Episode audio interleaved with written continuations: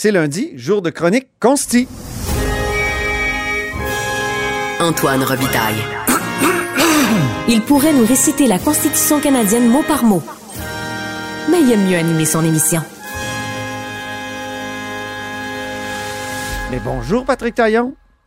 Bonjour Antoine Robitaille. Notre chroniqueur constitutionnel et accessoirement professeur de droit à l'Université Laval. Alors Patrick, il y a une nouvelle première ministre en Alberta, Danielle Smith. Elle remplace Jason Kenney et elle a des visées souverainistes.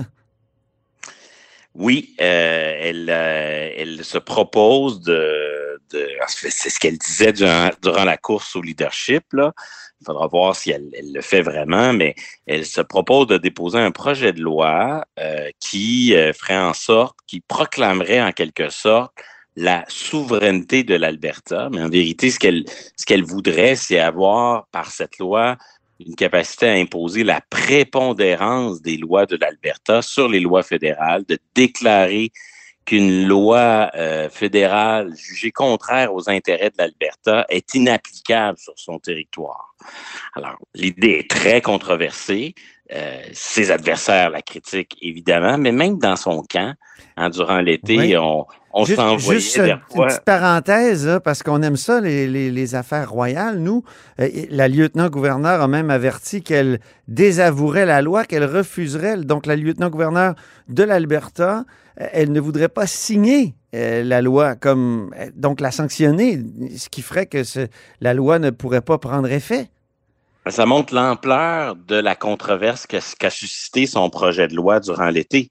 Non ça. seulement le premier ministre qui était en poste, Jason Kenney, qui est dans la même famille politique, disait c'est fourré cette idée-là, moi qui simplifie un peu, mais même un, un, un lieutenant-gouverneur qui est censé ne jamais s'ingérer dans les choix politiques de l'Alberta, de mmh. la province, euh, dit ben, si un tel projet de loi est, à, est adopté, je vais refuser de le sanctionner. On n'est pas rendu là, mais si jamais on, on, on se rend à cette étape-là, il pourrait arriver donc non seulement une crise, ce projet de loi pourrait susciter des tensions non seulement entre l'Alberta et le fédéral, mais aussi entre les institutions démocratiques de l'Alberta et les institutions monarchiques de l'Alberta. Ça, ça, doit faire 100 euh, ans. Ça doit faire 100 ans qu'un lieutenant-gouverneur ou qu'un gouverneur général a refusé la loi. Je, pense à l'incident Bing King qu'on nous apprend. Oui, c'est ça. Ça, c'est dans les années 20, en effet. Puis là, ben, peut-être qu'elle se réfère au pouvoir de réserve et de désaveu qui, dernière utilisation remonte justement, je pense, dans les années 1940. Donc, effectivement, on est dans des trucs là,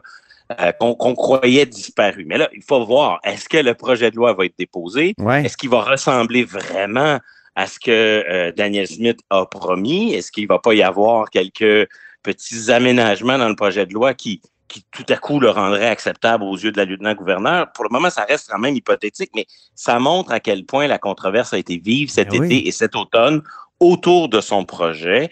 Son, son projet qui suscite beaucoup de critiques.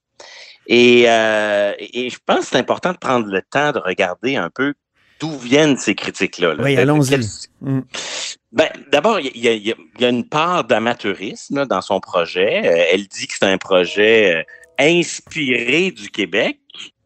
Oui. Un projet inspiré du Québec, mais, mais à bien des égards, là, je ne vois pas dans l'histoire de nos relations avec le reste du Canada quel geste le Québec aurait posé qui ressemblerait à celui-là. Là, je pense qu'on a une image un peu déformée euh, de, ce que, de ce que le Québec a fait euh, de, depuis la Révolution tranquille. Mm. Donc, grosso modo, les deux plus grosses critiques, c'est comme si le projet de loi est perçu comme une attaque à la Constitution puis à l'autorité des tribunaux, Mm. parce que une assemblée législative peut dire, ben moi, euh, je déclare que je suis que, je, que, ma compétence est plus forte que la compétence fédérale dans tel domaine, ça. peu importe ce qu'en disent les tribunaux. Donc ça, c'est un aspect de la critique, un, un, refus de la Constitution et de son juge et, et, et de l'autorité des tribunaux. L'autre, c'est celle qui m'intéresse plus ici, c'est l'idée que le projet de loi de Daniel Smith, ce serait de l'antifédéralisme. Ça serait contraire au fédéralisme que l'on change l'équilibre des pouvoirs unilatéralement. Je suis assez d'accord avec ça. Un, un, ordre de gouvernement, que ce soit le fédéral ou les provinces, ne devrait pas pouvoir retirer à l'autre ordre de gouvernement ses compétences. Hmm. Mm. Ça, le propre du fédéralisme, c'est que les règles du jeu ne peuvent sont, sont dans une règle qui est au-dessus des autres règles, qui ne peut pas être remise en question sans un une négociation au préalable. Et, donc, euh, c'est le genre de projet de loi que les tribunaux canadiens devraient déclarer inconstitutionnel à la vitesse de l'éclair. Euh, on y parle d'un souverainisme sans indépendantisme, dans le sens qu'elle ne veut pas se retirer du Canada, mais elle veut que l'Alberta ait continuellement un, dernier mot. En vérité, ce qu'elle veut faire, c'est là que je, trouve son projet le plus intéressant, c'est qu'elle veut faire quelque chose qui existe un peu déjà. C'est-à-dire que dans le fédéralisme canadien, il y a déjà des, des mécanismes pour donner prépondérance à certaines lois plutôt qu'à d'autres. Mhm. Et il y a aussi des cas où on va dire que certaines lois sont inapplicables pour l'autre palier de gouvernement. Et, c'est ça qui, qui, qui, me surprend le plus dans toutes ces voix qu'on entend pour dénoncer le projet de Daniel Smith. Euh, personne souligne que euh, le fédéral dispose pourtant de prérogatives semblables à celles que euh, Daniel Smith voudrait euh, voir l'Alberta se, se, doter. C'est ça. Et, et, donc, c'est un peu technique, mais, mais cette actualité nous offre une belle occasion d'expliquer un peu de quoi il s'agit. si je comprends ton propos rapidement, c'est que c'est c'est un ça va à sens unique au Canada cette dénonciation.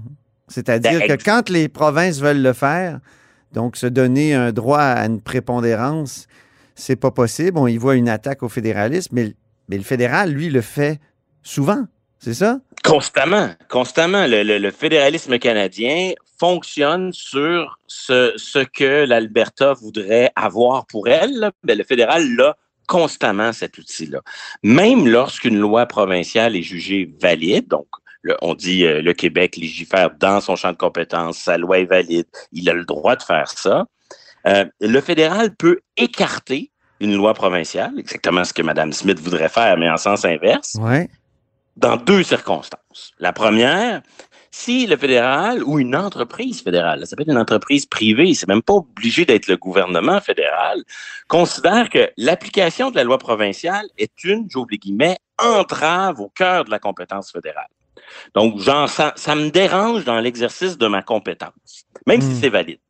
Et, l'autre cas, c'est dès qu'on dit il y a une contradiction entre la loi fédérale et la loi provinciale. Une loi, une loi dit une chose, l'autre loi dit son contraire. Et dans ces cas-là, dès qu'il y a une contradiction entre les deux lois, le, le, les tribunaux donnent toujours prépondérance à la loi fédérale.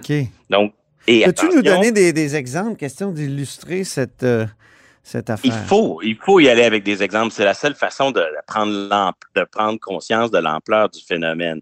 Prenons par exemple en matière environnementale, la longue saga du port de Québec. Est-ce que le Québec peut imposer, sa, appliquer sa loi sur la protection de l'environnement aux entreprises qui œuvrent dans le port de Québec? Ouais.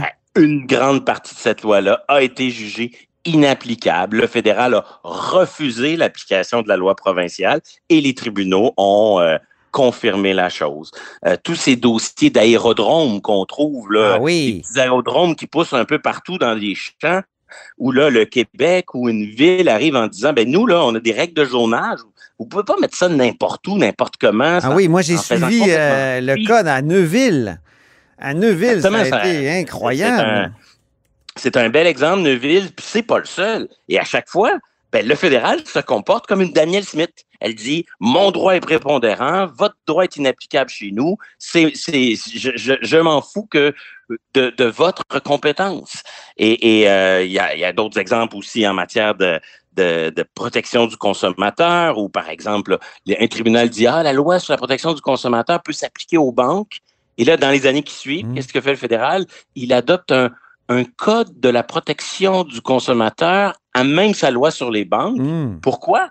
Ben, pour rendre inapplicable la loi provinciale. Elle, elle, la a bloqué. Encore une fois, on fait, quand au fédéral, on fait du Daniel Smith, on n'entend pas ces voix qui pourtant aujourd'hui dénoncent l'antifédéralisme de Daniel Smith. Deux exemples très, très, très, très, très au cœur de l'actualité du dernier été. Puis je m'arrête ensuite sur ces exemples, mais prenons la saga du Publisac. Euh, on a, ceux qui suivent de près cette chronique savent que l'an dernier, on a on a suivi de près une décision de la Cour supérieure où on se demandait si le droit de, polluer avec des publics sacs était protégé par la liberté d'expression. La Cour supérieure a dit non, c'est une limite raisonnable à la, à la liberté d'expression. Et là, les villes qui interdisent ou encadrent le public sac ont vu leur réglementation confirmée. Qu'est-ce qu'a fait récemment la compagnie, je crois, transcontinentale qui opère le public sac? Oui. Elle a décidé de recourir à Post Canada, une société de la couronne, pour dire, ben, parce que c'est une société fédérale, le droit provincial sera inapplicable. Ah, ça lui permet de euh, contourner les, les règlements. Euh, les on règlements fait de la Daniel Smith. Ben oui. On, on, fait du Daniel Smith, mais en faveur du fédéral. Et ça, ça semble déranger personne. Même chose avec la Charte de la langue française.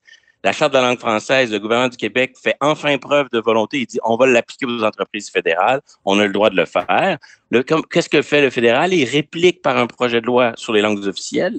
Et là, il dit pas la loi 101 s'applique pas aux entreprises fédérales.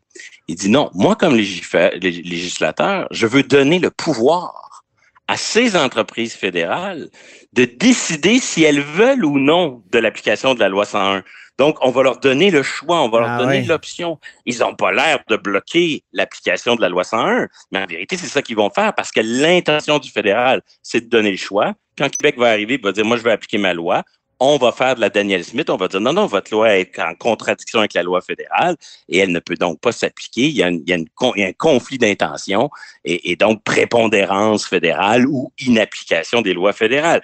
On pourrait continuer les exemples jusqu'à demain matin, hmm. mais c'est vraiment un double standard pourquoi on dit ce que l'Alberta veut, c'est l'antipode du fédéralisme, c'est n'importe quoi, mais sans remarquer sans voir que tous les jours, dans notre fédéralisme, le, le fédéral s'est doté, à, confirmé par les tribunaux, d'outils qui n'ont rien à voir avec le fédéralisme et qui lui permettent d'échapper est-ce que c'est la faute? Est-ce que c'est déjà dans la Constitution, cette idée de prépondérance fédérale? Ou est-ce que c'est dans la, euh, dans la jurisprudence que ça s'est imposé? Oui, c'est Donc, c'est la faute de la Constitution ou des tribunaux? Ben, c'est pas la faute du texte, en tout cas. C'est pas la faute du texte de la Constitution, c'est la faute des tribunaux qui ont, qui ont acheté un argumentaire des, des, avocats du gouvernement fédéral depuis des décennies. Et à partir de cet argumentaire-là, ben oui, ils ont, ils ont pris appui sur certains mots dans la Constitution, mais ce n'étaient pas des mots très, très clairs. Et donc, il aurait pu en être autrement. Mais là, on se retrouve avec un, un fédéralisme où, euh, quand Ottawa veut pas d'une loi mm-hmm. provinciale, même si elle est valide, il a, avec l'outil prépondérance fédérale et l'outil euh, inapplication des lois provinciales, tout ce qu'il faut pour, euh, la plupart du temps, ah, faire ce que Daniel Smith rêve de faire. en terminant, euh, on s'attend à quoi pour la suite, Patrick?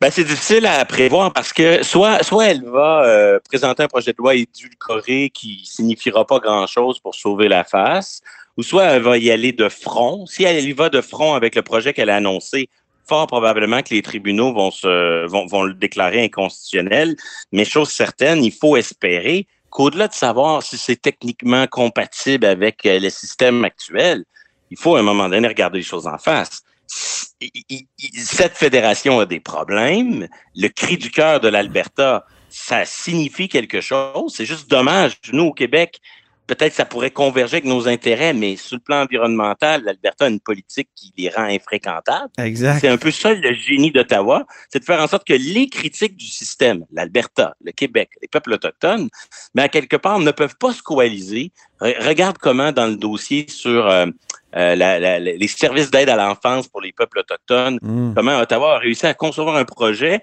où c'est Québec qui poursuit pour défendre sa compétence dans une dynamique confrontative avec les Autochtones, alors qu'en vérité, le problème, c'est qu'Ottawa veut pas jouer le jeu du fédéralisme. Euh, on se retrouve souvent dans ces situations où Ottawa a, fait mécontente plusieurs fragments de la fédération, mais comme ces fragments-là peuvent pas vraiment euh, hmm. euh, travailler main dans la main, ben, finalement, il poursuit à, bâtir ce, fédéralisme qui n'en est pas. Merci infiniment, Patrick. C'est un très bon mot de la fin, puis on s'en reparle la semaine prochaine. Au plaisir. Et c'est ainsi que se termine la hausse sur la colline en ce lundi, en direct, en grande partie pour une première fois. Merci beaucoup d'avoir été des nôtres. N'hésitez surtout pas à diffuser vos segments préférés sur vos réseaux. Ça, c'est la fonction partage. Et je vous dis à demain.